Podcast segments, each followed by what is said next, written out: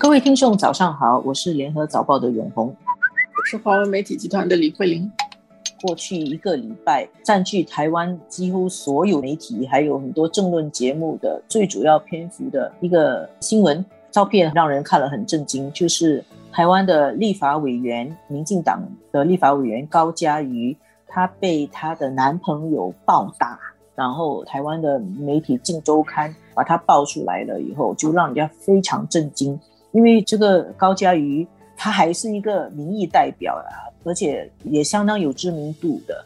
竟然被打到手脚都挫伤，然后脸肿起来，脖子都淤伤，这件事情让人很震惊。而打他的呢是他的男朋友，我看到报道是说他们交往了大概半年多，这个男朋友呢好像大有来头哦。他是个文青，会写作。他是政治大学的博士生。这个报道他的男朋友叫林炳书，他据说啊是跟台湾的民进党的最主要派系新潮流派系关系密切。他是他们的网军，甚至可能是网军的一个头目，呃，有领导力的一个网军人物。同时，也是跟台湾的国安局有关系，然后人脉很广。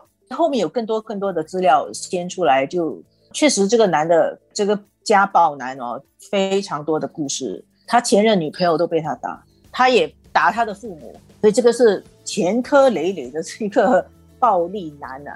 而他的政商关系却很惊人。刚才我们不是说他跟这个民进党的最大的派系新潮流派系关系密切嘛？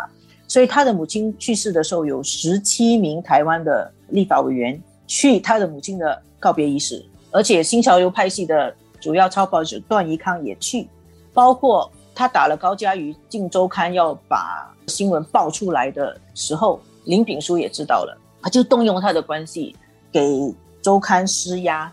很奇怪的就是。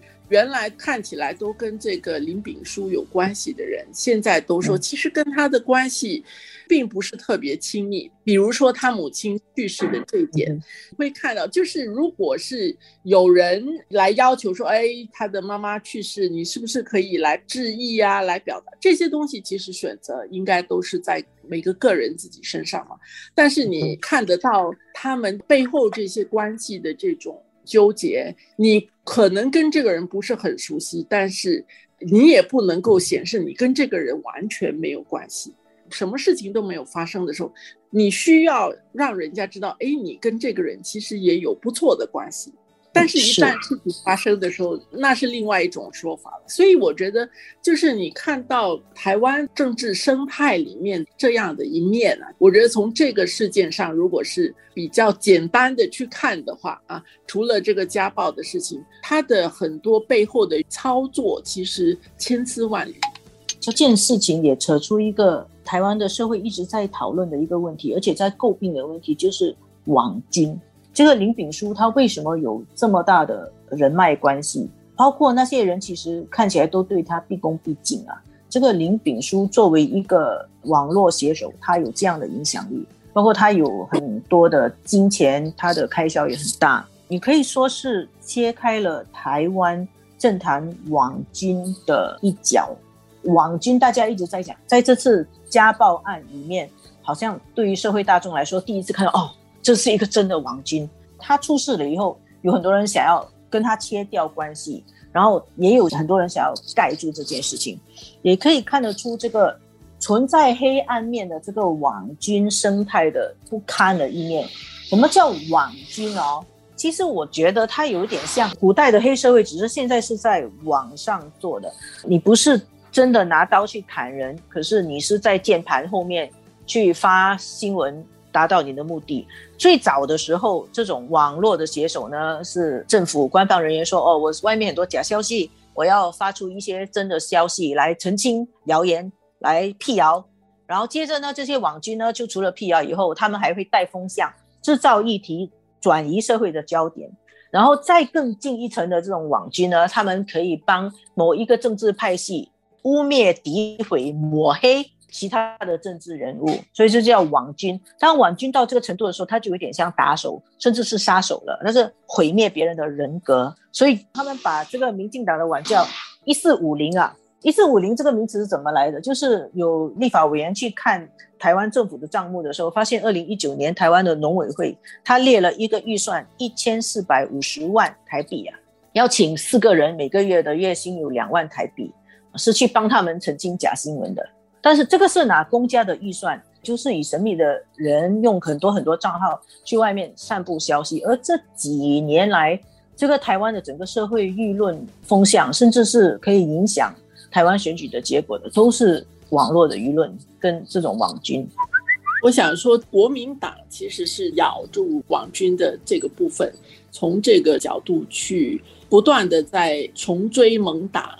这个当然它有它的政治的目的在那边，而我想说，网军的现象其实是这个时代。刚才永红所说的，以前它可能叫做黑社会，或者是私会打，还是怎么样？但是现在它因为科技的信息科技的时代，所以它用网军这样的一个面貌出现。这个也不会只是台湾有的，这个其实在很多地方它都有。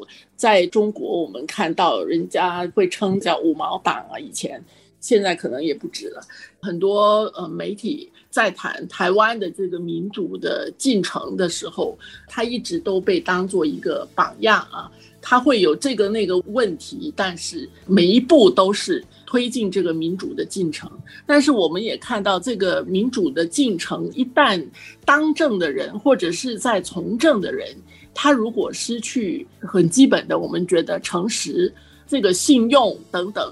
他们就会使用一切可以使用的手段，去维护自己的权利。那么，其他他的信众啊，他会去选择相信自己相信的东西啊，选择不去看到自己不想看到的那些。实际上，我们如果说是民主进程里面，它是不民主的那一面，或者你说是丑陋的、肮脏的那一面，但是你可以把它归纳成都是。民主的吗？民主的过程吗？